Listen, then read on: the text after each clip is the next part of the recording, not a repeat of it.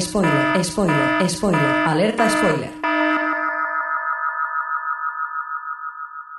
Bienvenidos a O Televisión Podcast, el podcast de la cultura audiovisual.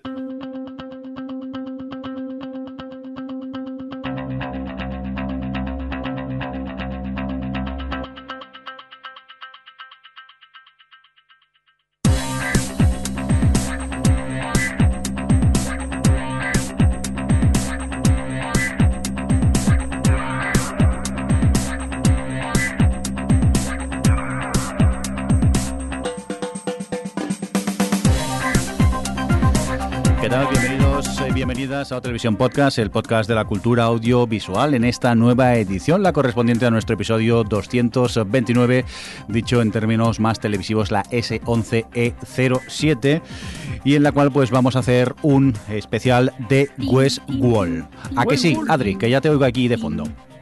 Tin, tin, tin, tin, tin, tin, tin. Sí, estaba poniendo la banda sonora. Vamos a hacer un especial de Westworld ahí eh, comentando todas las entresijos de, de la serie. Bueno, normalmente hacemos estos especiales, los guardamos para veranico, pero nos lo hacíamos encima, no podíamos esperarnos y hemos decidido pues pero ya se me ha olvidado la mitad. Era now or never. pues haber hecho los deberes y haberla visto otra vez como yo. Ya, claro. Tengo Claro. vida, ¿vale? Gracias por recordarme que yo tengo poca. Vamos a saludar a Alex, que también tenemos por aquí vía Skype. ¿Qué tal, Alex? ¿Cómo estás? Bien, a que se me oye bien con mi fibra óptica. Hombre, bravo, bravo, bravo. Eh, eh, eh, este ya es un, H- un- un podcast en HD full, en full HD. Bueno, no llamemos al mal tiempo, que ya sabes que la tecnología, cuando te metes con ella, se estropea y, y suena todo fatal. De momento parece que suena bien. El que sí, que sí que suena bien es aquí Javier Fresco, que lo tengo a mi lado. ¿Qué tal? Claro, hola, ¿qué tal? Muy buenas. Que estamos todos ya enfibrados, ¿no? Estamos todos fibrosos, ya tenemos todos Una fibra. maravilla, una maravilla. Una maravilla. Hay que ver, estamos llorando de la emoción. Oye, vamos a centrarnos, que queremos hablar de Westworld, de esta serie, esta producción de HBO que nos ha fascinado y, nada, teníamos ganas de comentarla. Y, como siempre, recordaros, en el especial vamos a tener spoilers por un tubo, vamos a hablar libremente de la trama, eso sí. Al principio, durante unos minutos, os contaremos más o menos de qué va la serie por si no la conocéis. Luego volveremos a poner la alerta spoiler y a partir de aquí ya es cosa vuestra si queréis seguir o no. Si no la habéis visto, yo os recomiendo que, que os esperéis. Porque vamos a soltar spoilers a troche y moche, ¿no, Adri? Pues sí, porque precisamente una de las cosas que pasó en su momento cuando acabamos todos de ver Westworld y queríamos hablar de por qué nos había gustado y tal, pues eh, es un poco complicado, incluso yo que le ponía algunos problemas, era complicado explicar por qué, porque es, es muy fácil spoilearla, así que está guay que podamos hacer este especial para soltarlo todo lo que quedó en el tintero la otra vez. Oye, a grandes rasgos, Adri, cuéntanos eh, qué es esto de Westworld, de qué va más o menos. Pues es una serie. eh, no, esto, esto es más de Javi, eso lo voy a dejar.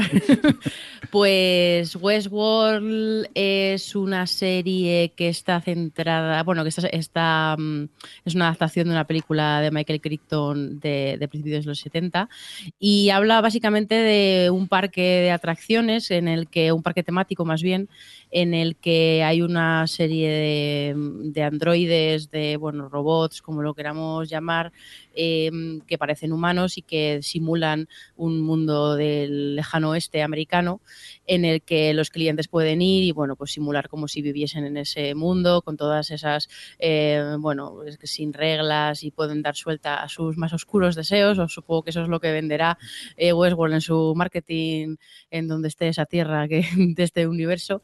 Y por un lado pues vemos ese, ese Westworld ese parque temático y por otro la serie también nos muestra un poco las bambalinas de cómo funciona ese parque y de todo lo que hay detrás, toda la tecnología que hay detrás de esos, de esos robots barra androides y, y un poco, pues bueno, a partir de ahí habla pues, pues, pues esto de, de la inteligencia artificial, de la conciencia, del ser humano y de esta, precisamente esas necesidades como casi, bueno, un poco de, de por qué esta violencia está ahí, que parece que parece que está como intrínseca, en fin, un poco ya la serie hace sus, sus cosas filosóficos a partir de todo esto, pero bueno, poco que si no sé si me olvida algo, pero esta es un poco la base de la serie. No, a grandes rasgos es, es eso. Luego ya nos adentraremos más en, el argumento y en sus episodios. Eh, la original estaba tanto escrita como dirigida por Michael Crichton. Hemos dicho que era de principios de los 70, del año 73, para ser exactos. Tenía el mismo mismo nombre que la serie. Pero ¿a quién tenemos aquí en temas de producción y eso, Adri, en la serie de este 2016? Pues bueno, están eh, los, eh, los, bueno, los showrunners son Jonathan Nolan y Lisa Joy, que son los que han escrito también todos los, los guiones. Y está JJ de productor e Javi. ¿Eh? JJ bueno, está de nombre. ¿Eh? No está de nombre porque algunos planteamientos los hizo él, pero bueno. Eh, y, y, nada, es, no sé si, supongo esto no, no, sé si lo sabrá mucha gente, pero es la segunda adaptación que se hace de Westworld. Hubo una serie en la CBS a principios de los 80 que duró cuatro capítulos o así, que se canceló. No, he estado buscando a ver si veía algo y no he encontrado nada porque a principios de los 80, vamos, como que me llamaba la atención ver cómo habían planteado sobre una serie. ¿Fue, fue aquella que se llamó Beyond Westworld? Puede Sí, ser, del año nunca- 1980, clavado. Sí. Terrible.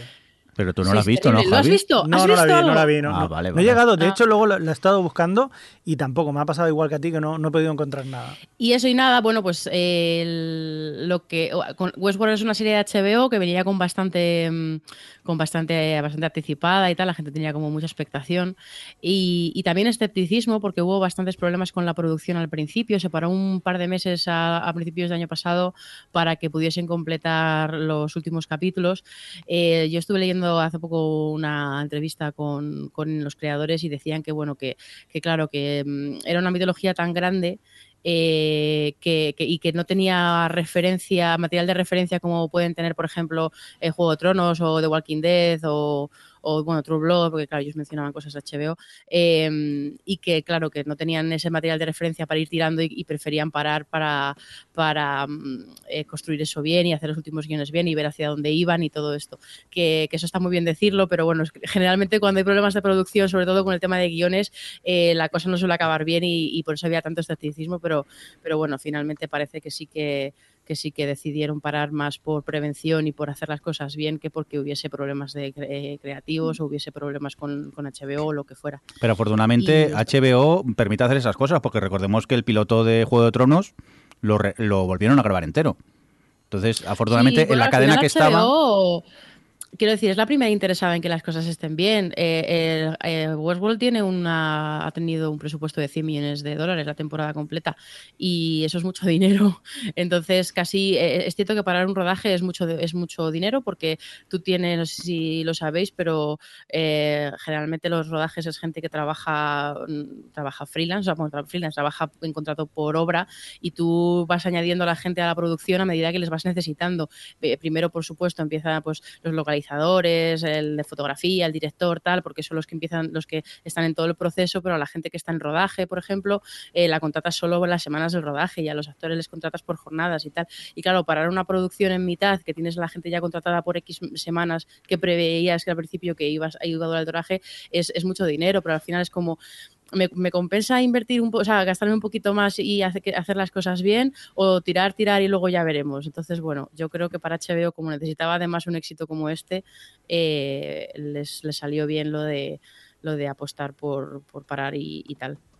Adri, hablabas de éxito. ¿Realmente ha sido un éxito en cuanto a audiencias o el tema ha sido más complicado? No, no, no, ha sido un éxito total, la verdad. Ha sido, eh, buscaba esta mañana, la media de la primera temporada ha sido de 12 millones de espectadores y, y ha sido una de las series más vistas, so- sobre todo en plan de primeras temporadas de HBO.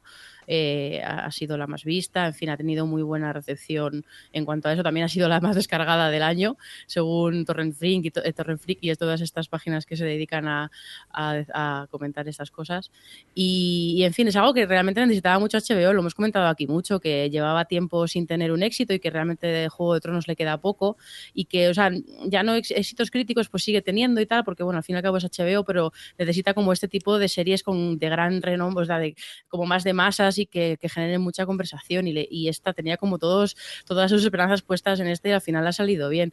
Y, además a mí me sorprende porque les ha salido no bien, sino excelente, porque en un momento en el que estamos en medio de, una de una forma de ver la tele diferente, que la gente ya va como muy a diferente, mm, eh, en diferente, ¿cómo lo digo? Diferente ritmo al ver las series con esto del binge watching, entonces como que las conversaciones son un poquito más superficiales en cuanto contra las series, porque cada uno va a su ritmo y todo esto, pues HBO de Westworld ha vuelto a traer esto de que llaman los americanos el efecto water cooler, ¿no? De llegar al día siguiente al trabajo y en, ponerte en el, el sitio del agua y, y ponerte a comentar con, en la oficina todo lo que ha pasado en el capítulo anterior y que eso se traduce ahora en todas las eh, teorías que han salido y todo esto, como que ha generado mucha conversación y eso HBO, vamos, estarían ahí todas las mañanas de, de- de vinos españoles en, en la oficina, en plan celebrando.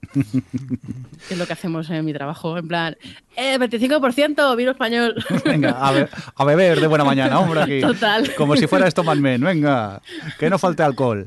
Oye, eh, por cierto, eh, Alex, tú ah, mm, ponías por aquí por el guion influencias que podía llegar a tener la, la serie, ¿no? Westworld. Sí, bueno, ah, obviamente desde la, la básica que es la película. Película que, que, bueno, yo reconozco que no, no he terminado de ver, la- me la puse porque la tiene en HBO. Puedes ver junto a la serie en HBO, el servicio streaming, puedes ver la serie y también la película. Y es cierto que le pesan los años. Y además la ciencia ficción es un género al que como no, no sea muy buena, eh, los años se notan. Y Bueno. me hacía mucha gracia ver, por ejemplo, los ordenadores esos con el traqueteo ese que casi parecía que iban a pedales. A ver, los ordenadores en los 70, los ordenadores en los 70 eran eh, cajas metálicas con lucecitas intermitentes. Es que se dice pronto, pero estamos hablando de hace 43 años. Ya, ya. O sea, esto mm, ha pasado tiempo y es normal que se noten estos Yo cambios la vi, ¿eh? tecnológicos. a, a medio ver la Pero temporada. problema- Di, Adri, perdona. No, digo que el problema de Westworld, lo que pasa es que yo la vi hace tiempo, ¿eh? la vi eh, el año pasado. Westworld, más, yo hay que decir que es, eh, Pero- eh, aquí en España se llamó Almas de Metal. Me encanta, Correcto. de metal. Además que me da como decirlo con esa L de metal. Eh, a mí me recuerdo que lo que me pasó es que realmente tarda dos actos en arrancar, que, que, es- que realmente solo pasan cosas en el último acto y que toda la primera, o sea, perdón, sí, eso, y que toda la primera parte de la película es como muy rollo y, y cero personajes y era como muy aburrido todo. Bueno, pero Yo es también la narrativa de esa época. Te están introduciendo en lo que es el parque y a partir de aquí lo que dices tú. Cuando arranca todo, tardan en arrancar porque se lo toman todo con bastante calma. A mí me costó eh, acabarla, la acabé, pero se me hizo un poco cuesta arriba y entiendo que Alex, el jovenzuelo del podcast, como que ya no decide abandonarla a la mitad. Venga, eh, continúa Alex, que te habías interrumpido, perdón. No, bueno, luego eh, todo esto, todo el tema que, del que habla Westworld, lo hemos podido ver infinidad de veces. Yo, eh, es un tema muy habitual en ciencia ficción. Tienes, bueno, desde la eh, Yo Robot y todo lo que ha escrito Isaac Asimov sobre los robots.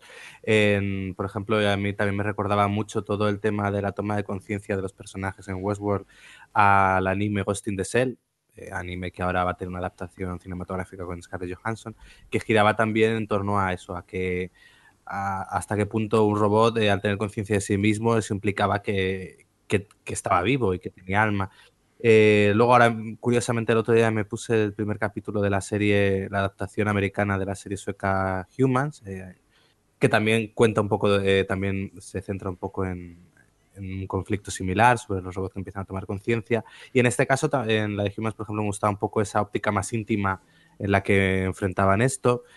Y, y bueno, es eso, es un tema que se ha visto mucho eh, en ciencia ficción, que aquí eh, lo saben aprovechar. Bueno, mismamente eh, eh, Jonathan Nolan eh, tiene experiencia en televisión porque es el productor ejecutivo de Person of Interest. Person of Interest también era una serie que giraba en torno a una inteligencia artificial que iba tomando conciencia. Eh, era diferente, pero también uno de los grandes logros que tenía esa serie era conseguir que al final eh, sintieses algo por esa inteligencia artificial que se iba construyendo a lo largo del tiempo.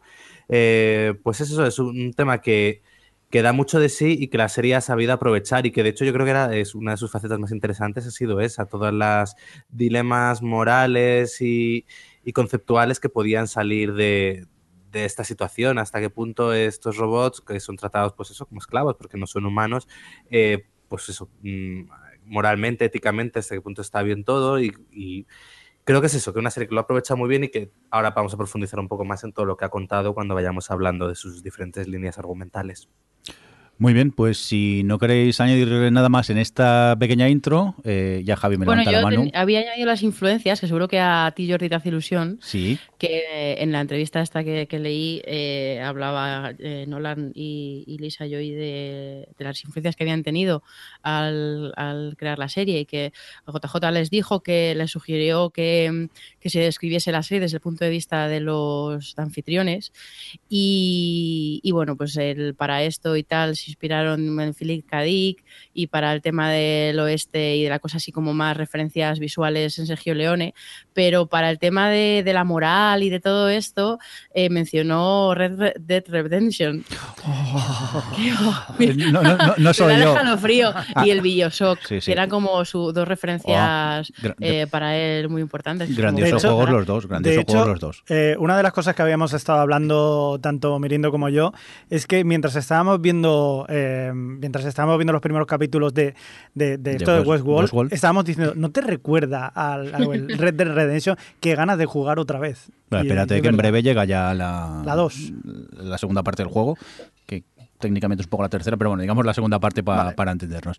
Eh, pues mm, sí, yo es lo que dice Javi. A veces viendo la serie comentábamos que en algunos momentos nos recordaba Red Dead Redemption, un, un videojuego eh, de los mismos creadores de- del Gran Theft Auto. En este caso estaba situado en el viejo oeste y, y entiendo que pueda tener esos, eh, es- esos pequeños toques y que les hayan recomendado pues el jugar tanto a este como a, a Bioshock, que también es un juego muy pero que muy, muy interesante. Pero bueno, que no estamos aquí para hablar de videojuegos. Javi, querías comentar tú algo Sí, más? quería volver otra vez a las referencias también anteriores eh, que habían tenido y un comentario también el, el escritor, el, el el guionista y, y director, por así decirlo, de la primera película de Almas de Metal, es eh, Michael Crichton, que Sí. no sé, que quizás algunos eh, todavía no lo recuerden.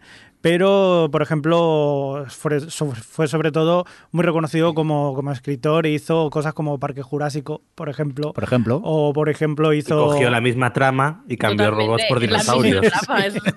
Eh, yo- por eso a mí me resulta un poco más interesante ver la peli, porque como precedente de Jurassic Park, eh, vamos, es que está todo ahí. Ya, bueno, también tiene. la- el primer libro que hizo fue, por ejemplo, eh, La amenaza de Andrómeda.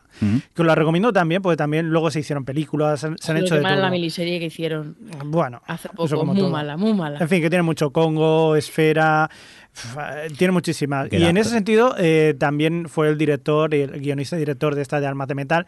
Y hay que añadir que también luego, en el 76, hubo una segunda parte de este Westworld, de este Almas de Metal, y en este caso se llamó Future World, que tú la llegaste a ver, Javi. que yo la llegué a ver en su momento de estreno, casi. Yo es que ahora no recuerdo si la llegué a ver, posiblemente sí, y- pero ya no me acuerdo de ella. Y de hecho me, me perturbó casi tanto como la primera. Lo que pasa que antes de empezar a grabar has dicho que, que estaba mejor la segunda que la primera, pero no será el Ya factor está- nostalgia. ya nos está diciendo que hay que seguir, que No, mejora. no, yo creo que es el factor nostalgia. No, ¿Cuánto hace no. que, que no la ves?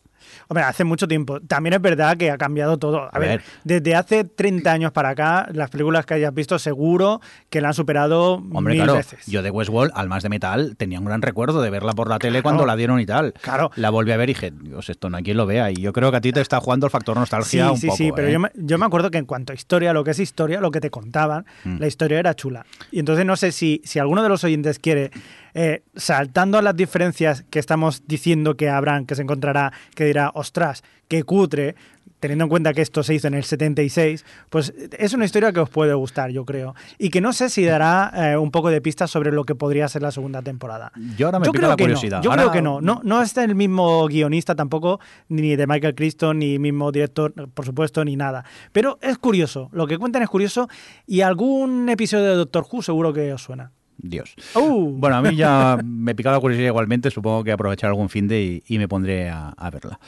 Oye, vamos ya a saco y nos metemos con los spoilers. ¿Qué os parece? ¿Estáis de acuerdo? Sí. Venga, Sí. pues venga, vamos para allá. Adri no ha dicho nada, se habrá quedado frita con tu explicación. Venga. Spoiler, spoiler, spoiler, alerta spoiler. Bueno, pues ahora que sepáis que a partir de ahora, si estáis oyendo el podcast, vamos a hablar libremente del, del argumento, vamos a destripar la serie. Así que eh, lo que Todos ocurre a partir de mueren. aquí. ¡Hola! bueno, pues técnicamente casi sí, ¿no? Todo es un sueño de Rosines. No, bromas aparte. Venga, vamos a empezar a hablar un poquito de las tramas. Esto nos ha, nos ha costado un poco eh, decidir hacia dónde íbamos porque Juego de Tronos quizá nos es más fácil eh, dividirla y ir por zonas, pero Exacto. aquí como... Bueno, una cosa te voy a decir de Juego de Tronos. Sí. El próximo especial va a ser una jodienda, porque hasta ahora todas las tramas iban paralelas, Mm. pero ahora ya va a ser otra cosa. Y es un poco lo que pasa con Westworld, que empieza paralelo, pero bueno, no, al revés. Bueno, da igual. Sí, no. Westworld empieza un poco tramas dispersas que se van juntando. O lo que a ti te parece. Sí. Lo yo que creo que- parece. Más bien al revés, ¿eh? Claro. Habría que realmente juntas. decir Claro. Alex. Habría que decir que Westworld empieza con lo que tú piensas que son dos o tres tramas que luego, conforme avanza la serie, descubres que eran más tramas de las que pensaba que había al principio. Pero que tú pensabas que era una trama, realmente eran dos en tiempos distintos. Pero claro, la serie juega a eso. Eso lo pensabas tú, ¿no? Yo en ningún momento, yo pensaba que todo estaba pasando en el mismo momento en el tiempo. Claro, Claro, bueno, sí, dice- pero me refiero a dos tres tramas, digo lo de dentro del parque, los Sí, que sí, están en el parque y ya. Y luego vas descubriendo que no. Que no. Ya, ya, ya. Pero eso La sí. dejado, la ha dejado como muy roto y no sé por qué. No, es que estaba pensando que, que lo lo que comentáis, que es que yo esta semana para grabar el especial me he vuelto a ver otra vez eh, la primera temporada de Westworld y aparte me he visto un montaje que hay de, de la serie cronológicamente, que dura una horita y media, que eh, me lo comentó por eh, Twitter nuestro oyente Franjo CM, si mal no recuerdo, es su, es su handle en Twitter. Muchas gracias por el chivatazo. Y he de decir que todo y haber visto la serie otra vez y este resumen temporal, todavía hay tramas que no, no acabo de entender. Eso ¿eh? es lo grande, eso es lo que, grande. que todavía le voy dando vueltas a- al tema. Eh, para empezar, vosotros, eh, cuando empieza la serie y veis allí a Dolores que le preguntan, mm, ¿tú, tú, tú qué crees? ¿Hacia dónde crees que va la serie en ese momento, Javi? Mm, ¿Te llama, te deja un poco desubicado, mm, te atrapa? Yo digo, a ver qué le va a pasar a esta muchacha, digo, a ver qué va a pasar, pero sí, yo quiero saber qué es lo que... Yo he de decir que me, me enganché enseguida a la serie. Sí, sí, sí. sí. Yo no sé si Adri, creo que ella tuvo más problemas con el tema de las tramas, quizá. No, pero todo lo contrario. Yo empecé muy a tope. ¿Sí? Yo, yo me miré abajo en el tramo medio, en realidad. O sea, como to- en la parte media de, de la serie en la que las tramas estaban un poco, que para mi gusto no acababan de, mm, de cogerle el truco entre, o sea, un poco de un equilibrio entre resultar crípticas y, y que no se fuese, que no fuese demasiado obvio que eran diferentes líneas temporales y, y el ofrecerte algo en el capítulo a capítulo, pues yo creo que ese equilibrio no lo acababan de conseguir y en la tramo medio a mí me, fue cuando te- empecé a tener un poco problemas con la serie. Pero los primeros dos, tres me gustaron mucho. De hecho, precisamente eso que comentas, Jordi, la, esa imagen de Dolores sentada eh, eh, cuando le están haciendo el diagnóstico y tal, me atrapó completamente, porque además tiene muchos detalles que dices, coño, cuando le, además que ya lo hace genial, y cuando le dicen, yo qué sé, empieza a hablar ella y dice, eh, deja, que quítate el, quítate el acento y ella empieza a hablar en, pues bueno, en su propio acento normal, sin el rollo así eh, lejano oeste o bueno, con acento a lo mejor más del sur o lo que sea. Yo recuerdo que se notaba el cambio, ahora mismo no sé describirlo, pero, pero que enseguida tiene un montón de elementos que te llaman la atención en los dos primeros capítulos de, de bueno, pues en fin, es que es un mundo de primeras muy fascinante, la verdad. Sí, eso a mí también me fascinaba, eso o el, o el momento ese, mm, fuera todos los sentimientos, mm, cambiaba, entonces hablaba con un tono más normal y el tema Sí, de esos ¿verdad? Es que lo cambios hace de... genial. Sí, sí, sí, la verdad que los actores a mí me, me parecen todos de, de premio, ¿eh? están todos Yo- espectaculares. Di, El padre. Sí, Yo tenía un problema, sí. que era eh, no le veía viabilidad a ese parque. Ay, me acuerdo de esta conversación que tuve con Alex. Eso, eso me pasaba a mí también. ¿eh? Es decir, yo veía toda la cantidad de posibilidades que había y toda la gente que necesitarían para mantener eso, y por mucho que fuesen mil, do- mil dólares al día, o lo que di- No, no, la- 40 mil la dólares 40 mil cantidad, dólares al 40 día mil, pagan, sí. se llegó sin ver la viabilidad económica a eso, porque es extenso, tiene cientos de robots, hasta los caballos son robots, y los rompen con una facilidad eh, pasmosa. Yo, yo no, no. Y además luego tú, cada vez que te ponen la gente dentro del parque, tienen a siete personas trabajando. No es que tú veas ahí a, a mucha gente dando vueltas. Es que No, no, pagan- Yo lo veía y me molestaba mucho. Decía, yo esto, esto no lo veo viable. A mí me Luego costaba... ya lo superé. Me costaba entender al principio la programación de los robots, ¿eh? Digo, pero esto para programar esto y que te responda así, esto es mucho curro, ¿eh? Y yo digo, pero ¿cómo pueden llegar a...? Luego, a ver, pensé, a ver, es ciencia ficción, Claro, salto de fe, ficción. créetelo todo, no pasa nada. Pero también lo que habías comentado de la infraestructura del parque, dices, aquí hay mucha pasta invertida, ¿eh? Sí que Sí, pero eso, eso es mucha pasta lo que vemos ahora. En el futuro eso será como el que va al McDonald's a trabajar. O sea, puedes ir a trabajar eso, pues no, te tienes que ir a Westworld a trabajar. A- limpiar cuerpos ya Entonces directamente. eso es lo más, lo más fácil y tirado que hay. Ya, ya, ya. Pero bueno, vamos a continuar con más cositas por aquí. Bueno, seguimos entonces. ¿Te Venga. parece bien? ¿Por Yo- dónde? Listo, va, listo. A mí, me, ahora que estábamos hablando de Dolores, eh, quiero que habléis de Dolores, a ver qué os parece. Venga, vamos a pasar el marrón a Adri, por ejemplo. Toma. Pues Dolores realmente mm, es uno de los personajes, para mí, uno de los dos personajes más interesantes de la serie, porque al final, pues bueno, tiene, de hecho los dos que más me gustan son los dos personajes que su trama es el despertar. En el caso de Dolores es como su, vivimos tres de sus despertares a la vez y, y probablemente su trama es la que a mí más me ha confundido y la que más a mí, con la que más problemas he tenido, porque eh, eso sobre todo allá mirando en retrospectiva y sabiendo cómo acaba y sabiendo el papel que tiene Dolores al final en, toda esa, la gran nueva narrativa que vendía el personaje de Anthony Hopkins y tal, em, me da un poco de rabia, la verdad, eh, cómo han tratado al personaje eh, a lo largo de la historia, porque ella ha sido la secundaria de su propia, de su propia trama durante muchos capítulos, un poco, estaba siempre como al, servicio de el William y el otro, el otro tío, el otro Gilly. Eh, que estaban, pues bueno, estaban recorriendo todo el Westworld, que esa trama servía para enseñarte todo ese, todo ese universo que habían creado y tal. Y, a mí me daban, por eso me da un poco de rabia que, al final, pues eso, ella estaba un poco secundaria en esa trama hasta que al final, por fin, en los últimos dos capítulos, eh, se viene arriba y, descubres todo lo que hay detrás y todo lo que ella ha estado sufriendo, que me parece apasionante ese viaje, sobre todo emocional, que tiene el personaje y todo lo que eh, todo lo que implica en este discurso que hemos hablado, que hemos mencionado ya de, los lo que pasa, artificial y tal. Adri, yo que he, vuelto a ver la serie y ya sé lo que ocurre, entonces ves la serie con otros ojos, una vez la vuelves a ver, eh, Dolores no es secundaria, es, la protagonista absoluta. Lo que pasa es que tal y como nos cuentan eh, el, desarrollo de la serie, sí que es verdad que ella parece un personaje secundario que luego acababa cogiendo el, el protagonismo. Y este es el problema, que Westworld es, una serie que yo creo que hay que volver a ver. Porque ves una serie completamente distinta. No me vale. o sea, yo creo que, que, esto, esto aquí se pone sobre la mesa, yo creo, la, la diferencia, los diferentes tipos de espectadores que hay eh, con la serie o el diferente tipo de personas que hay cuando, cuando te enfrentas a una ficción. Eh, puedo poner el ejemplo de Perdidos. En este mismo podcast tenemos cuatro miembros, de los cuales algunos mm, nos gustó el final de Perdidos y otros lo odiaron profundamente como para odiar para el resto de la existencia a JJ Abrams. Eh, porque yo, por ejemplo, soy un espectador, un, tipo de espectadora em, que, que, a mí la experiencia del capítulo a capítulo es muy importante y el, y el que haya un desarrollo de personajes y que, y que funcione a nivel narrativo, en el que fluya de forma, pues bueno, de, que fluya bien, para mí es muy importante. Por ejemplo, pues eso, Perdidos no me importa tanto que, que el final no encaje, que hay cosas que no encajen o que el, el, final sea un poco pues lo que es, tal, o ahora hay mucha polémica con The OA, que le hemos hablado aquí, que es una serie que a lo mejor al final a algunos le puede decepcionar, otros no, otros no les acaban de encajar un montón de cosas y tal, pero a mí la experiencia del capítulo a capítulo me gustó tanto que yo la serie la he disfrutado un montón.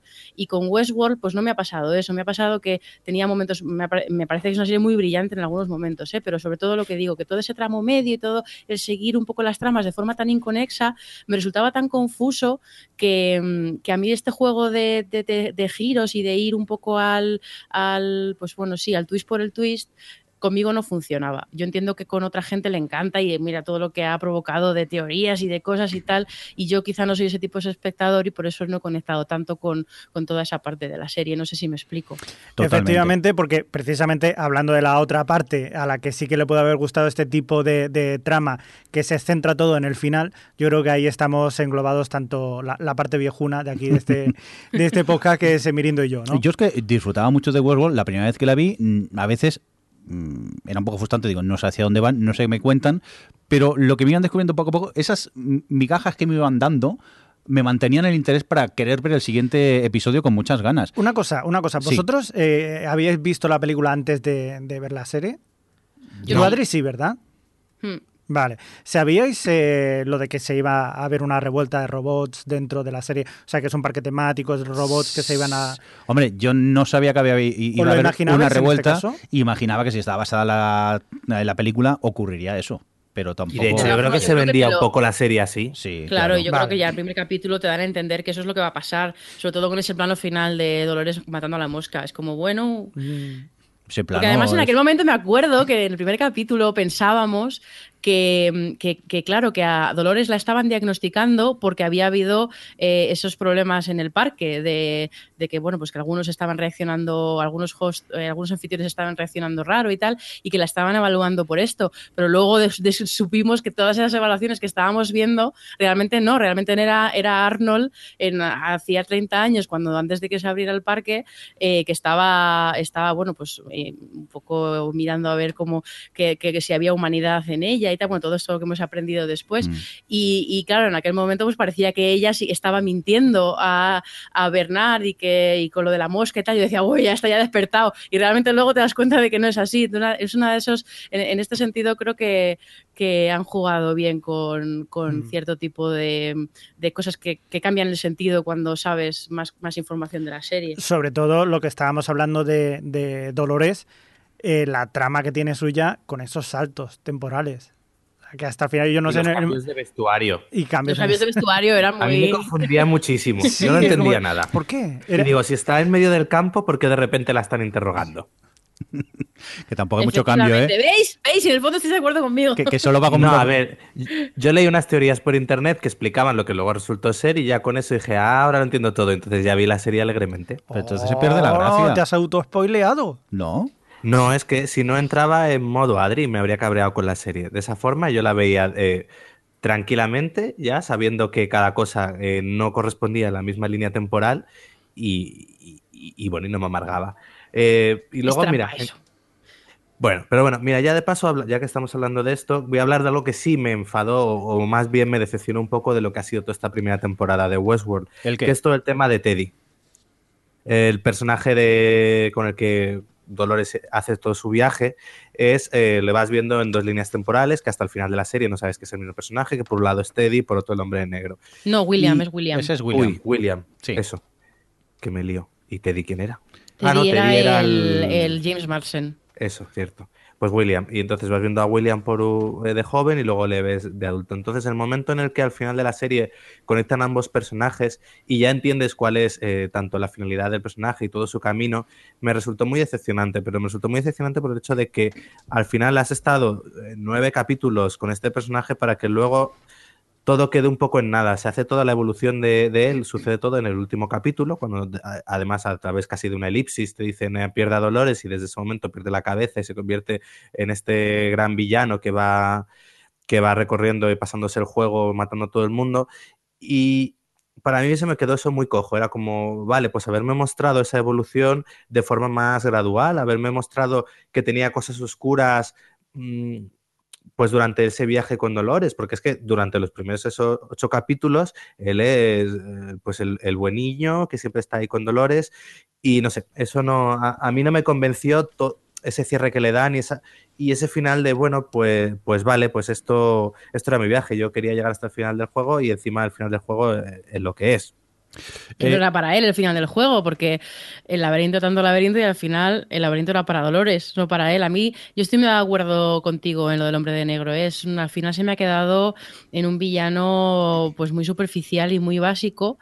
Y, y, sí que es verdad que, que, han desaprovechado la oportunidad de ir eh, dejándote pildoritas y que fuese algo un poco más gradual. Eh, además que eso, que el chico este que iba con él, que no me acuerdo cómo se llama, Logan, el, el que siempre le decía, a ver, te, te, crees aquí el moralmente superior y el, no sé qué. El o sea, que tenía como ahí... Cuñado, cuñado. ¿Eh? El, es el cuñado. Cuñado, cuñado. total, sí. tenía ahí un caldo de cultivo para haber construido algo interesante con, con el hombre de negro y al final lo dejan todo en ese momento en el que él se da cuenta de que Dolores le ha abandonado, que ha perdido Dolores, eh, hace un gesto así con la mirada de que le duele mucho y ya coge el sombrero y se lo pone. Que eso visualmente la verdad es que como transición me parece muy guay, pero todo lo que es la evolución de personaje para mí ha sido muy, muy floja y muy superficial. Aquí yo os lo compro, ¿eh? lo que estáis diciendo, que quizá es todo como lo que me han ido construyendo durante tantos episodios, luego queda desvelado como ¡pum! Ya está.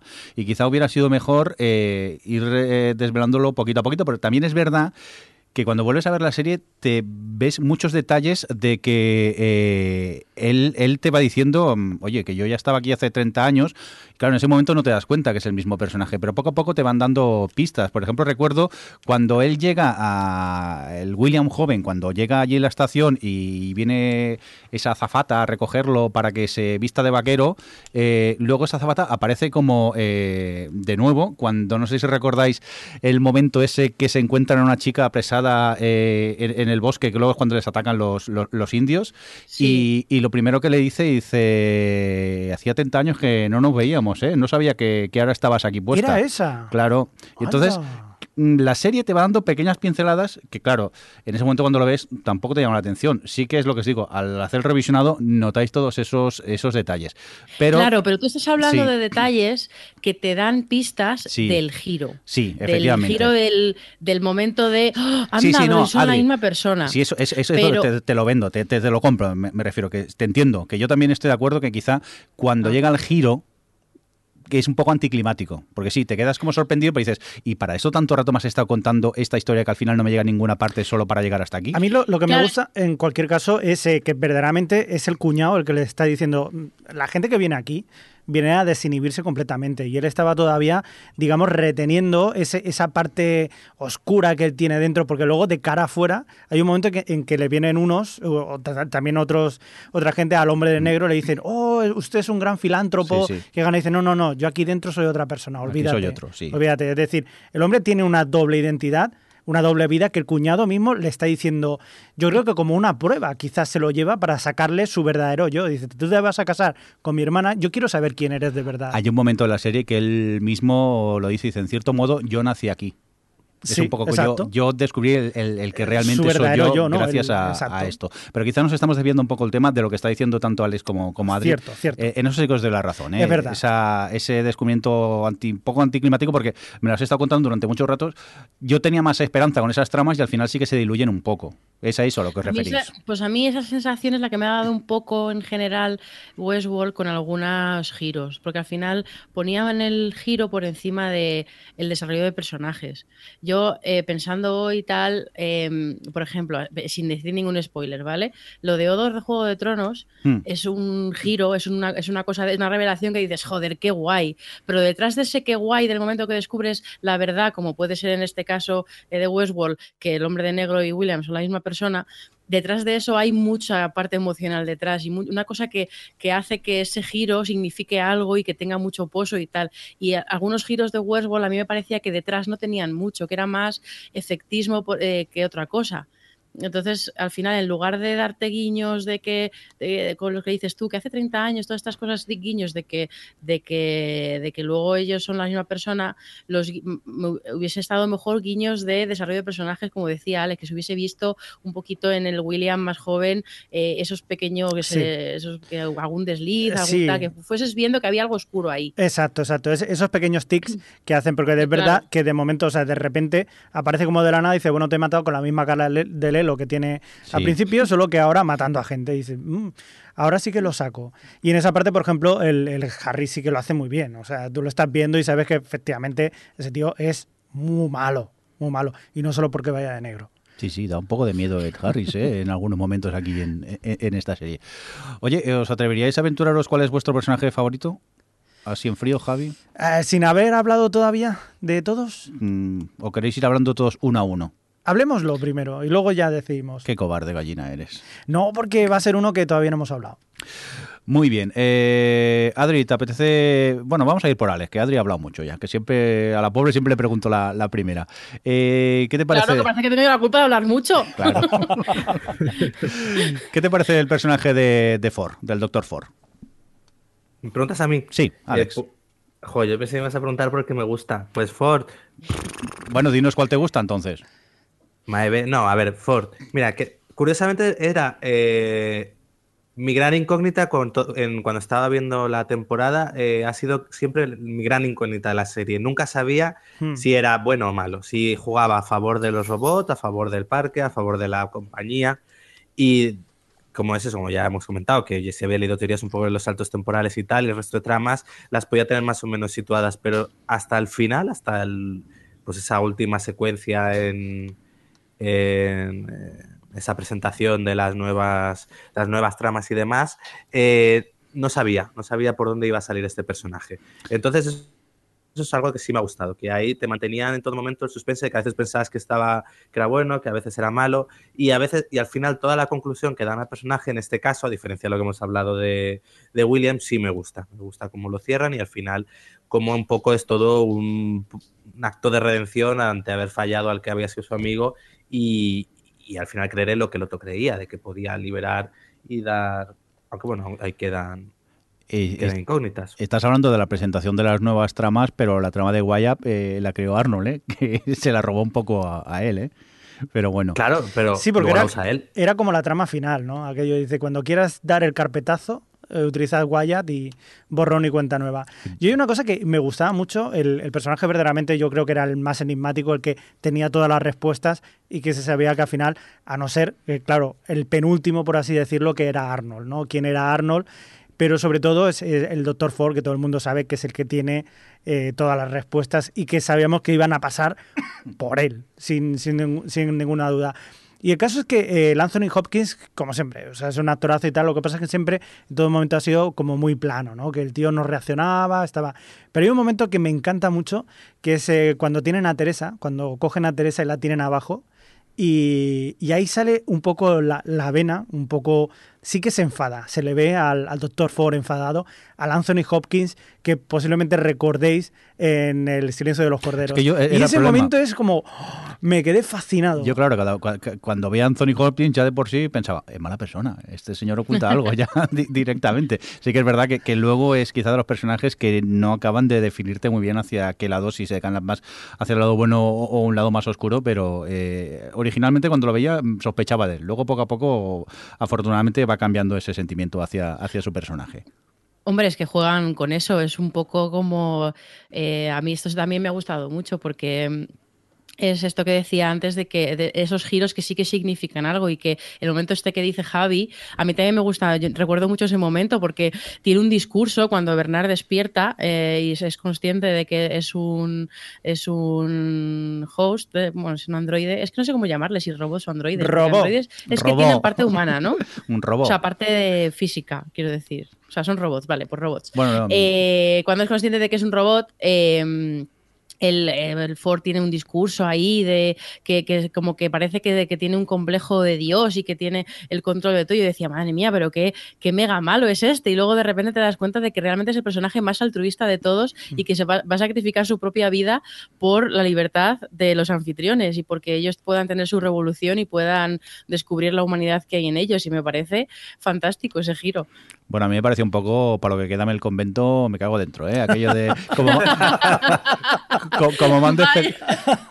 Es como me han despedido que se coman el marrón, ¿eh? Venga, va, ¿me, me echáis? Pues ahora, ahora os coméis el marrón con la revolución esta. Yo, yo creo que también es una cosa que mm, supongo que eh, cuando Arnold murió, eh, y era una cosa que se quedó pendiente entre el Dr. Ford y Arnold, que era la conciencia, ¿no? O sea, la, la conciencia de, de, de- de por qué estaban jugando ellos mismos a ser dioses, ¿no? De, Es que en sí, el que busca la conciencia de los eh, hosts, de los robots, es Arnold. es Arnold, claro. El Ford- Bueno, de hecho, lo y- que te sí, cuentan es que Arnold se da cuenta de que los eh, tienen Conciencia. Sí. Y entonces decide crear a Wyatt y decide, bueno, que a Wyatt, que es como la han llamado, pero Ajá. decide de- de- a- activar a Dolores para que se cargue a todos los a todos los anfitriones y, y- y en un intento de mm, que no abran el parque, que Exacto. luego pues no tiene tal. Y eso, Eh, y eso es lo que pasa efectivamente al final de esta primera temporada, cuando el Dr. Ford se da cuenta que detrás de Delos, me parece que es la empresa, La empresa, sí. que se quiere llevar todo, dice, pues antes de que se lo lleven todo y vuelva a pasar esto, entonces reactiva otra vez el plan de, de lo que iba a ser Wyatt y acaba como, como quería Arnold. Como el Rosario de la Aurora. Como Rosa, muy mal. Acaba eso.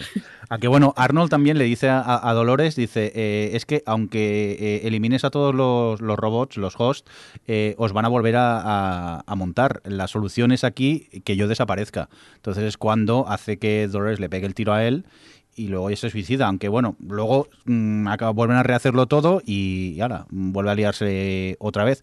Pero la, la intención era esa, es de, no es solo cargarse los robots, sino tengo que morir yo porque si no va a existir la posibilidad de que siga eh, para adelante. Por eso, por eso fuera en ningún momento yo creo que dejó que saliera ningún, eh, o sea, que lo tenía todo bajo control. Él. él tenía la última oportunidad de hacer el chip, de cambiarlo todo para que no se saliera de madre. Yo creo que precisamente por eso, por, por ese respeto que tenía hacia Arnold, de hecho, haber hecho la copia en Bernard, es para, o sea, para recordar siempre que tenía eso pendiente de que verdaderamente estaban puteando a todos los hosts, porque, a todos los hosts, porque en el momento que sepan que tienen conciencia, se han acabado. De hecho, la tienen. O sea, él él mismo se va diciendo que no hasta que ya por fin dice, mira, déjalo porque eh, ya es evidente que aquí hay una evolución un poco más allá de lo que es un robot y ya sois seres.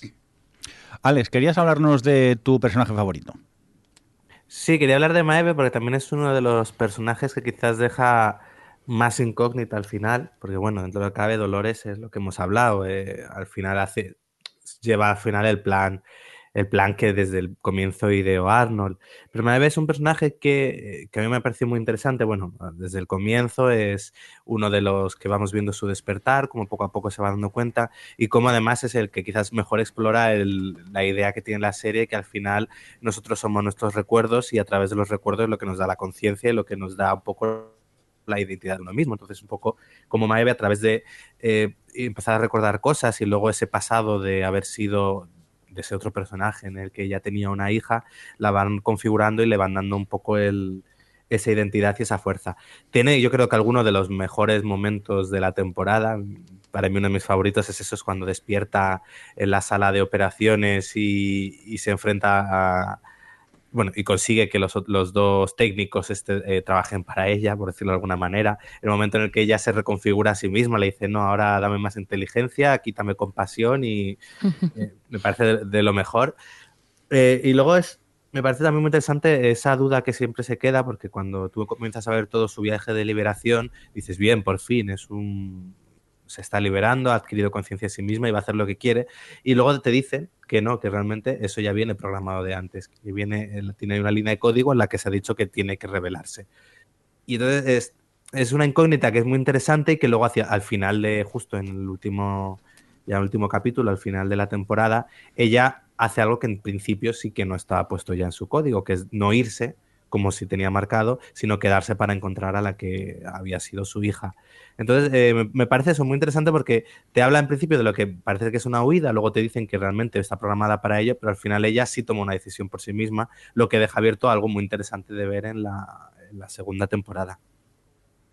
Javi, ¿interesante el personaje de Maeve o qué? Muy sí, interesante ¿no? y estoy totalmente de acuerdo con lo que dice Alex. Y es que lo ha definido cantidad de bien. Y sobre todo el, el, el, papelazo que hace Sandy Newton. Yo creo que, vamos, yo creo, sin duda es, es el personaje bombón de, de esta. Él, ella y Bernard posiblemente. Pero pobre Bernard es que como pilla por todas partes, también me gusta mucho. Pero yo creo que yo para mí mi favorito es entre Maef y, y, y, Bernard, que luego hablamos. ¿También sería de los tuyos, Adri? Sí, es mi favorito también porque me, me, parece que es la trama más redonda de todas, la más interesante.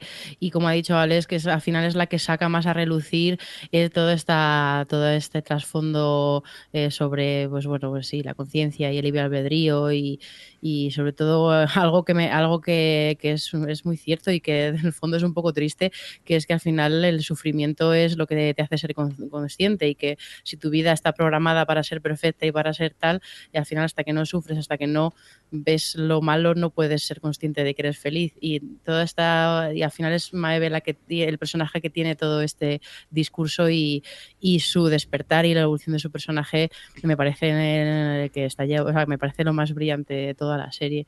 A mí es que, además, cada vez que, que la veía ahí a Sandy Newton, me parece eh, como me parece sobrehumano que una persona pueda estar, que ya sé que es su trabajo, ¿vale? Pero me parece sobrehumano que una persona pueda estar desnuda, sentada en una silla con, esa, con esos cambios de, de, de, acting y con, ese, con esa actitud, con esa en una, en una situación tan vulnerable y a la vez de, eh, eh, mostrando tanto control, es como me parece eh, absolutamente, increíble, absolutamente increíble lo que ha hecho Sandy Newton en esta temporada, la verdad, y, y eso, se, une, se unen las dos cosas, el personaje me gusta mucho y que me parece que ella está impresionante. Vamos a hablar entonces de Bernard, Javi. Ay, pobre Bernard, pobre Bernard. ¿Qué, qué- Pero una cosa, antes de que pases de, Sí, de- Maeve, entonces pensaba que a lo mejor aquí había algún pesimista entre nosotros, porque yo también creo que, mm, que la decisión final que toma ella de bajarse del tren y ir en busca de su hija es, es verdad, es una decisión que ha tomado ella y que por fin se ha, digamos, salido de ese guion que le habían escrito. Eh, pero hay gente que cree que no, que eso forma parte de del plan de maestro de Ford y de tal, porque al final es el que había plantado ese código. ¿Vosotros entonces creéis que sí que, que sí que se ha liberado un poco y ha sido ha, tomado su, su primera elección como, como ente consci- consciente? ¿Sabes, ¿Sabes lo que pasa? Que en el momento que ella se da cuenta de que mm, está todo programado, que ella es consciente, aún así elige volver otra vez al parque para, para tener a su hija, ¿no? Para intentar conseguir a su hija o no, no lo sé. Yo Sí. creo que es una manera de los guionistas de decirnos eso, pues el, el tema de que ha cobrado conciencia, que ella es consciente de, de sus actos, todavía está programada, pero que es capaz de revelarse y decir, vale, me han programado, pero no, he llegado a un punto de tener la conciencia de poder hacer el- lo que yo quiera, el libre albedrío, y en este caso prefiero bajarme del tren e ir a buscar a, a mi hija. Yo en este caso Sí, sí, sí, creo que sí, sí, que, eh. Que ella misma lle- llega a revelarse, que no está escrito ese, que no está en guion para tenernos el me bajo del tren. En este caso yo creo que es ella la que decide, hacerlo. Eh, Pero eh, sí que es verdad, eh, teniendo lo que, lo que dice Adri, ¿no sería un poco pesimista pensar que, mm, decir, tú puedes hacer lo que te dé la gana, te vas del parque y te encuentras, te enfrentas a la sociedad y dices, voy a vivir mi vida, porque todo lo que he estado viviendo ahora ha sido falso y por lo tanto puedo elegir hacer una vida nueva y sin embargo vuelve otra vez a coger eh, a volver otra vez a la vida antigua o, o intentar coger es- ese eso donde ella se, se consideraba feliz, ¿no? Es que pienso, hostia, ahora con mi edad tengo que ir a buscar trabajo y Ay, eso, teniendo trabajo fijo aquí. No, Que por cierto, por cierto, el otro día mal. volví a ver el show de Truman y hay tantísimas similitudes. Porque la única diferencia diría que es que Truman es una persona, o sea, es un humano de carne y hueso y tal, pero es que es que es, tiene tantos paralelismos en el discurso sobre eso, sobre el despertar y sobre el libre albedrío y las elecciones y, y, bueno, también esa, ese rollo de, de la creación y del hombre creado por un dios y todas estas cosas que fue como, madre mía, estoy, estoy viendo Westworld. bueno, a ver, al revés, porque, porque tal, pero... Aparte sale Ed Harris, ¿no? En el show de Truman. Aparte, sabe- sí, Claro. sí, sí, Es, es el director el del Risto, programa. ¿no? El Risto, Sí, sí. efectivamente. Es que ahora estaba pensando, digo, espera, si salía, salía él. Oye, lo que decíamos, volvamos ya al personaje de Bernard. Javi. Bernard, Bernard, pobrecillo, pobrecillo que ha recibido por todas partes, siendo uno y siendo otro.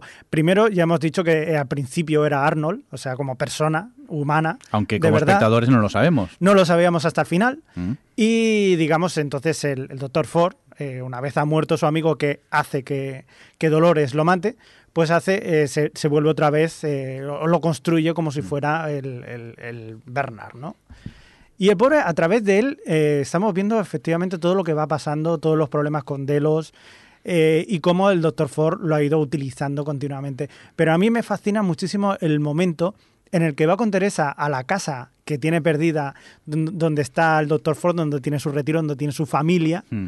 y se encuentra allí eh, que dice, bueno, nos, dice, los robots están programados para, Para para, no ignorar según qué cosas. Y entonces Teresa le dice, ¿y esta puerta dónde va? Y ese momento en el que él dice, ¿qué puerta? Ya, ahí, ahí en ese momento dije- no puede ser. Yo creo que eso fue una manera de, No los, puede de lo- ser. de los guionistas de ponernos aquí en bandeja. Mira, mira qué listoso es, que os habéis dado cuenta que... Me parece un poco anticlimático la manera de descubrir que, que Bernard es, ¿Sí? es, es un, un host. A mí sí, porque cuando dices, claro, ¿qué puerta te quedas un poco... A ver, si ese era un robot y claro, al momento lo descubres y dices... "Arr".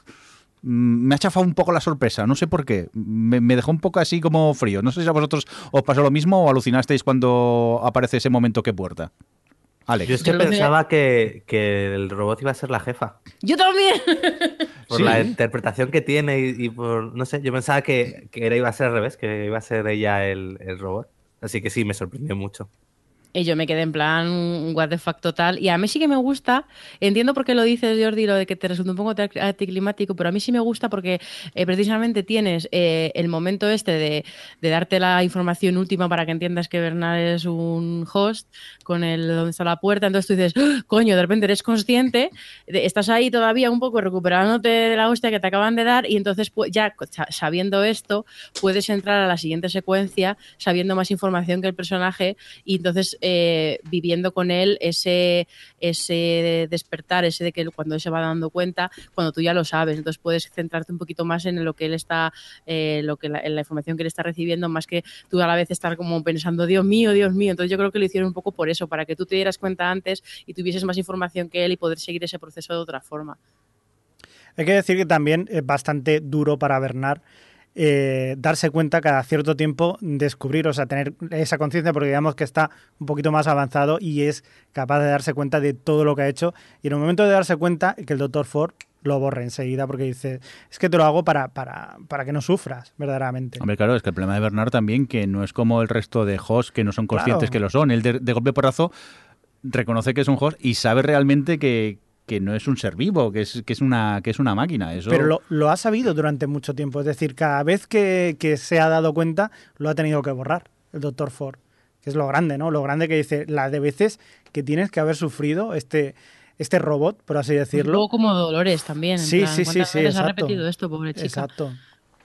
Pero, pero con Bernard, eh, y bueno, más bien que con Bernard, con lo que, eh, con lo que ha sacado Alex de la jefa, eh, a mí personalmente es otra cosa que no me ha funcionado muy bien de la temporada y es el papel de la jefa, un poco todo esto de, de cuando llega el nuevo personaje, esta chica que dice que es el, pues bueno, que es como la representante del, de la junta y que y tal y lo de la jefa y luego lo de la compañera de Bernard él sí que acaba desapareciendo y toda esta cosa de los datos que están robando. Esa trama me parece me parece un poco como un poco así como liada que no sé muy bien qué sacar de ella. De hecho para mí es muy evidente que es una de las que ellos pensaban o sabían que no les funcionaba porque coincide eh, que los personajes desaparecen cuando ellos pararon de producir o sea pararon la producción para volver a escribir los capítulos porque es que es- son unas tramas que, que nunca llegaban a arrancar. Por eso eh, lo que dice Alex de que Teresa iba a ser, eh, yo pensaba que la jefa iba a ser el, el este, digo, bueno, pero por lo menos hay algo ahí detrás, por lo menos está, tramaba algo a revelar que ella también es un, un host y que el, el parque está, está controlado por host, que sería un super mega twist, pero al final resulta que no, que todo queda un poquito en, en nada. No sé qué pensáis de, Bueno, de estos eh, eh, personajes. Espérate, que todavía quedan temporadas, ¿eh? Que a lo mejor Bueno, ya... pero es que los- ya, vaya- pero los personajes se han muerto, quiero decir, los personajes han desaparecido, han, o sea, se- mm, han muerto, no digo en el sentido literal de la serie, sino que como que los han agotado, como que parece, o sea, que no van a ningún sitio Ya, después ya. de todo. Mm, Para, no es, sé. que, es que me estoy acordando precisamente ahora de lo que has dicho de, de Man in the Moon. Man in the Moon, no, ahí calla, la No, de el show de Truman. Me he equivocado en otra peli de Jim Carrey.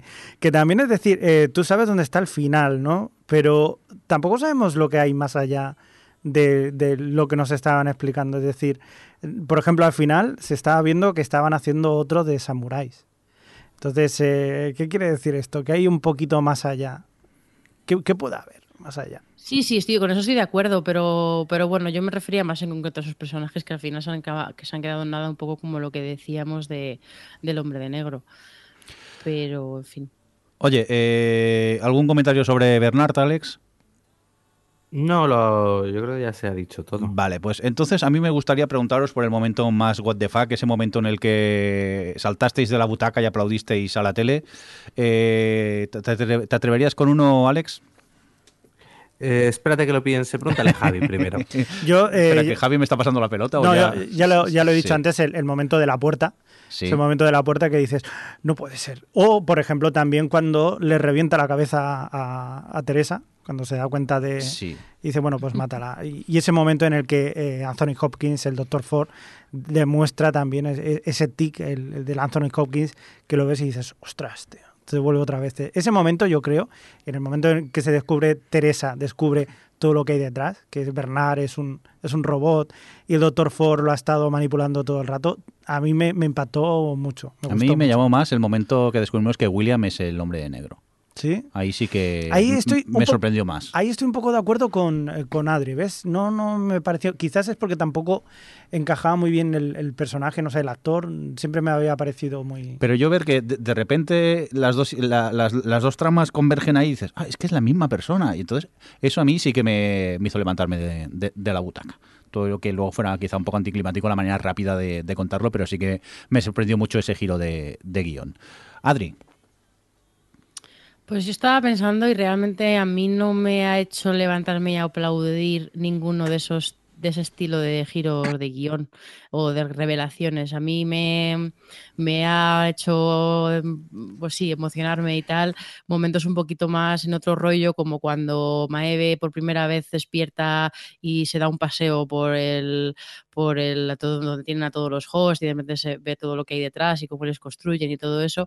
Y y luego probablemente todo esa, creo que fue más en el 9 que en el 10, ahora los tengo un poco que me bailan, pero todo ese momento de un poco, era un poco matriosca visual porque era como, era Dolores en diferentes eh, ropas en la iglesia esta famosa, eh, cuando te das cuenta de que, de que ella ha estado reviviendo una y otra vez eh, toda esta aventura en busca de su conciencia y entonces eres, cuando te cuentan ya de forma más definitiva que son varias líneas temporales y descubres que era Arnold el que la estaba todo este eh, mejunje que ocurre en un capítulo que creo que sí que es el final del 9, eh, para mí fue como mi momento favorito, en plan, Dios, sí, porque eh, por todo lo que implica para el personaje de Dolores, por todo lo que te han estado contando y, lo que supone para la filosofía de la serie. Yo creo que ese es mi momento favorito. Alex. Yo diría el momento que creo que es por ahí también lo que ha comentado Adri, cuando de repente te das cuenta que los interrogatorios que estabas viendo no eran de Bernard, sino eran de eran de Arnold. Y luego me, también eh, aplaudí, ahí sí, con la huida de, de, Maeve con los otros compañeros, con los ladrones. Ah, ahí como cogieron ahí, se la, liaron parda y me lo pasé en grande en ese Por cierto, por cierto, hablando otra vez de los compañeros de, de esto de, de, de Maeve, ¿viste la escena post créditos, ¿no? De la, de la serie. O sea, cuando acaba el último capítulo. Sí. Vale. No, porque digo que hay gente, si no lo habéis visto, vedlo, que hay como 20 segundos más. Es una chorradica, pero bueno. Es una chorrada, pero, pero oye, siempre gusta verlo. Oye, pues yo. Pero que por cierto. Ah, bueno, mm. perdón, Jordi. No, no, eh, que yo soy un lerdo y no me di cuenta que los interrogatorios del principio era Arnold hasta que volví a ver la serie por segunda vez. solo eso. En ese momento, cuando, cuando la vi por primera vez. Peor que yo. la tienes que ver, no de nada. bueno, pues no te diría que no, porque hay cosas que no me han quedado claras todavía. ¿Eh? O sea que... Yo creo que simplemente no están claras, no que, no, que las hayas aclarado tú, ¿eh? porque al tratar un más así, que tienes que estar jugando con tres líneas temporales sin que el espectador se dé cuenta, con guiños pero sin pasarte, no sé qué, habrá cosas. A ver, por ejemplo, por ejemplo, ya que estamos hablando de esto, ¿por qué está el dibujito este del laberinto en el cuero por dentro de la cabeza del cuero cabelludo de uno de los hosts. No tiene sentido, porque eso es posterior. Sí, no, o sea, no tiene sentido que esté ahí dentro. O sea, quiero decir, son detalles que visualmente, pues me parece bien. Quiero decir, no le doy mayor importancia. ¿eh? Yo no soy de estas sí, que. Sí, tiene sentido. Está puesto ahí de cara a que el hombre negro termine el camino.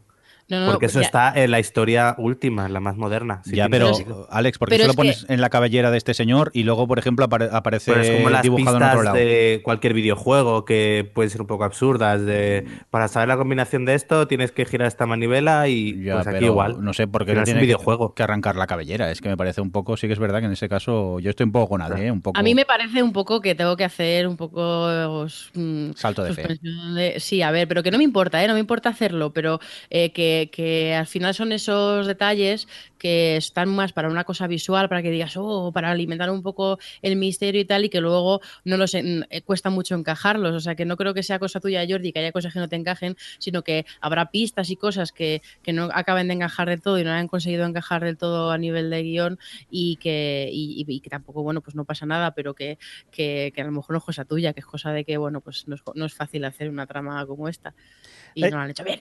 Y de ahí pararon unos días para reajustar. Pero una cosa. Sí. Eh, lo que decía, ya, a propósito de lo que decía Alex de ese momento de, cuando llegan los, a Maeve con los otros dos ahí en las oficinas y empiezan ahí a cargarse a la gente y, con la huida. Eh, a ver, ha muerto muchísima gente. Eh, de repente se ve como al final aparecen un montón de hosts ahí, como que va a haber una revolución. ¿Qué creéis que va a pasar? O sea, porque me gustaría plantear que eh, esperáis de la segunda temporada, porque eh, puede ser, o sea, según lo que nos han dado a entender, podría ser una serie completamente distinta, pero a la vez podían volver a jugar un poco con líneas temporales. No sé, ¿qué, pensáis de, esto? Que espero que sea distinta porque me daría mucha pereza volver otra vez a algo similar a lo que hemos visto en la primera. Es decir, ya hemos superado eso, ya sabemos que todo, el plan que era y ahora yo lo que quiero ver es a los eh, pues eso, a los juegos liando la parda enfrentándose a, pues bueno, y, la, y la- ver un poco Delos, qué es lo que tiene planeado detrás o cuál es el gran plan de Delos por el que mantiene el parque. Pero también es de las cosas que te dejan caer, que realmente más allá de la viabilidad económica, lo que tiene, lo mantienen porque les interesa para otra cosa. Pues supongo que profundizarán en eso, las razones por las que mantienen Westworld, bueno, y más parques similares. Y luego el viaje. Claro, ahí hay personajes, lo que, volviendo a lo que decía antes Adri, que ya están agotados, que ya no hay, a mí ya de Dolores ya no me cuentes nada porque no me interesa, como personaje ya está. Es decir, la única que de los hosts que sí quiero es Maeve, el, eh, el resto no, como personajes para mí ahora ya no tienen nada que contarme. Entonces, a ver si ponen nuevos Decía- hosts. ¿o qué? En, en una en la entrevista esta decía Nolan que, que una de las cosas que iban a poner en la nueva temporada era un humano. O sea, que a- a- hemos visto ahora en esta temporada la experiencia, sobre todo desde el punto de vista de los hosts, de ese despertar y tal, y que en, en la segunda temporada iba a haber un huma- o sea, íbamos a verla desde esa perspectiva. Entonces, claro, yo estaba pensando y digo, pues a ver, desde la perspectiva del humano, hay dos, o sea, eh, eh, si lo que quieres es, o sea, en- entiendo que se refería al vivir el, el parque desde la perspectiva de, pues sí, de la persona que va a buscar ese, pues bueno, pues meterse en ese parque temático y tal, y lo que va buscando de, con eso. Pero, pero claro, es como van a hacer un flash, no tiene mucho sentido que lo cuenten en flash, porque eso todo ya, como dices tú bien, Alex, eso ya está muerto. Entonces pienso, cogerán el mando del parque, los hosts y montarán ahí, yo qué sé, me ya empezaba a montarme una historia en la cabeza de que al final eh, los hosts iban a montar el propio parque mientras que intentaban hacer despertar al resto de los anfitriones que están ahí. Claro, van a no montar- tal.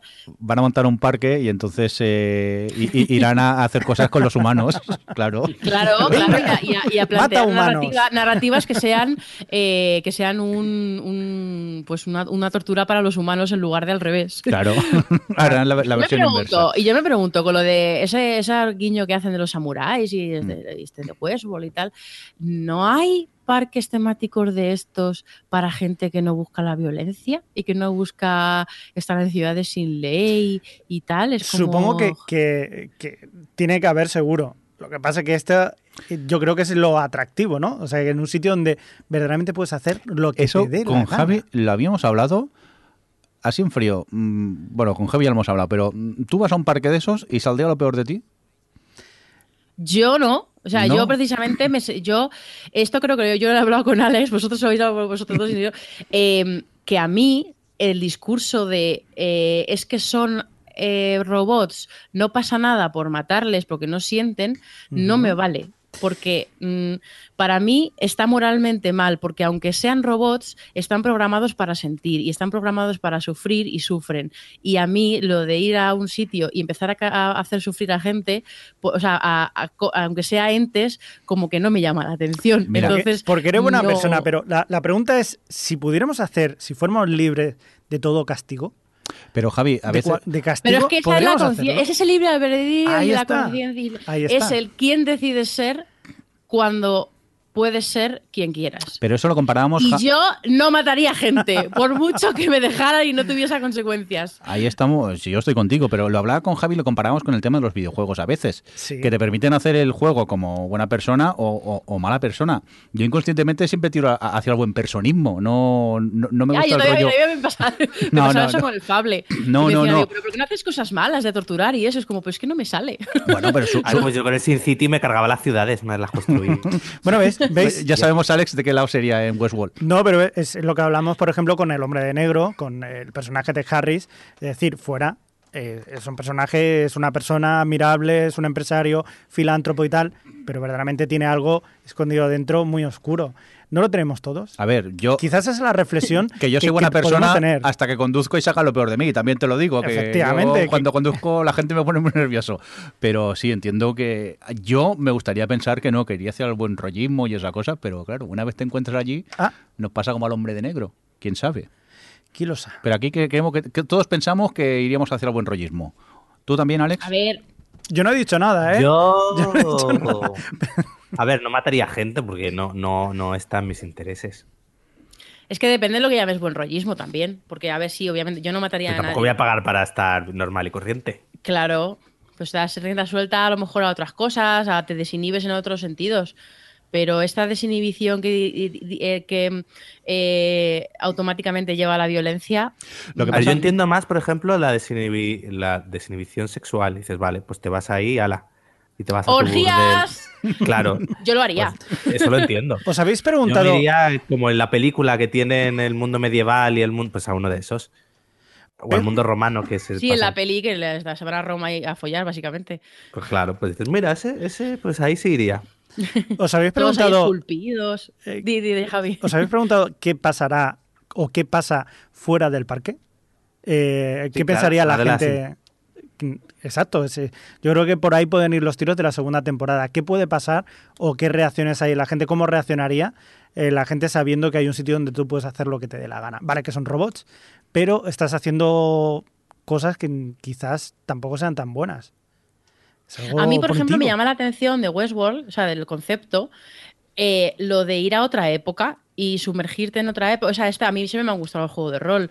Entonces es un poco eso llevado al, al mega extremo, a una, una versión pro total del rol, de meterte, decir, pues venga, me voy a Westworld. Yo, la verdad es que a mí Westworld no me llama porque están todos muy sucios. Perdona, Adri, mal. perdona. Pues Pero- esto es como cuando hicimos la Survival Zombie. Perdona. A un pueblo y había perdona zombies. que... A vosotros os quitan el wifi y estáis muertos. No, no, no, no, realmente no, porque tú estás ahí, estás viviendo tu propia, tu propia que no, que no. rollo, tu propia que lo primero que preguntarías es la clave del password, el password del wifi. No, pero mira, lo que dice Alex, estuvimos en lo, del, en lo de la survival zombie. Y al final, pues te metes en, una, en un este y tienes tus. Había personajes que te. como que había una trama dentro, tal. Es un poco el. A, a mí, pues eso, lo que decía, que el Westworld, o sea, el, el oeste no me llama, porque me, da pereza que la gente no se duche. Pero eh, yo qué sé, en alguna época, yo, en el siglo XIX, o yo qué sé, no- o sea, como otra época en la que. Hasta el 20 la gente era sucia, ¿eh, Adri? Ya, No- bueno, no que veo- lo dices. no veo yo- Estoy viendo tabú y es como, por favor, es que huelo la mierda. Sí, ¿eh? No puedo ver esta serie. que, que digo que no veo yo un parque de estos Jane Austen, así te lo digo. A ver, que tampoco digo Jane Austen, pero, pero una cosa de. Pues bueno, de meterte en otro personaje, de meterte en. De, a, mí, a mí me llama la atención eso, el de repente crearte un personaje y, y dejarte llevar por ese personaje y a donde te lleve. Pues para eso juega el ordenador, que estás en Y pijama en el sofá más cómodamente y no hay que salir de Pero no casa. es lo mismo, ya claro, pero no es lo mismo ahí vestirte, ponerte ahí las cosas de la época, conocer a un galán. Eh, eh, o sea, por ejemplo, sí, si te vas a llenar a la época victoriana y hablar como, decirse que se querían, como se decían, como se dicen en esos libros que se quieren, que es como, madre mía, pero qué bien os decís que os queréis, con tanta represión, es maravilloso. Me encantaría eso. Jovencita casadera, ¿no? Sí. Sí. No, porque yo sería de estas mujeres de, de- quiero pensar, ¿eh? de, de su época que es como demasiado moderna y, y está constreñida por las reglas de la sociedad. Y luego llegaría el galán y se te caerían las bragas. Totalmente. que es lo que me pasa un poco con el tabú, que es como, madre mía, no puedo ver esta serie de mierda y entonces aparece Tom Hardy, me guiña el ojo y me cae en la braga. En fin. Bueno, eh, ¿Por qué estamos hablando de esto? sí, No sé, no sé, no sé. Esto- que hablando, ya- estamos hablando aquí de, de, de lo, de lo que hay detrás, de lo sucio que hay detrás nuestro y claro, me sacáis ahí... Al final, al final sale lo peor. se sale lo peor, ya, ya. Adri nos lo peor. Yo no mato, pero tengo otras cosas, otros isus. Bueno, pues antes que descubramos cosas muy malas de nosotros, ya iríamos acabando este especial de Westworld porque Eso, corta, Jordi. Sácame de este jardín. sí, sí, estamos todos en, en un jardín y eso. Nada, espero que hayáis disfrutado de, de este especial. Volvemos en 15 días si todo va bien aquí en el Televisión Podcast. Un cordial saludo de quien nos acompañó. Por un lado tuvimos a, a Adri, que se vaya con la cabeza agacha del podcast. Venga, hasta luego, Adri. Adiós, me voy a ver si le oyen a usted. También hemos tenido a Alex. Muchas gracias por estar por ahí. Hasta luego. Javi. Em, hasta luego y quería dar un fuerte saludo a, a Teddy el pringao porque el pobre lo- yo creo que es el Ay, peor es verdad, personaje pobrecito Teddy. el peor personaje el, el más puteado de todos pero bueno El, está el pagafantas, te digo. El pagafantas, pobrecillo Y un cordial saludo de quien nos acompañó con vosotros también, el señor Mirinda. Hasta luego. adiós Adiós. Adiós. O Televisión Podcast, el podcast de la cultura audiovisual.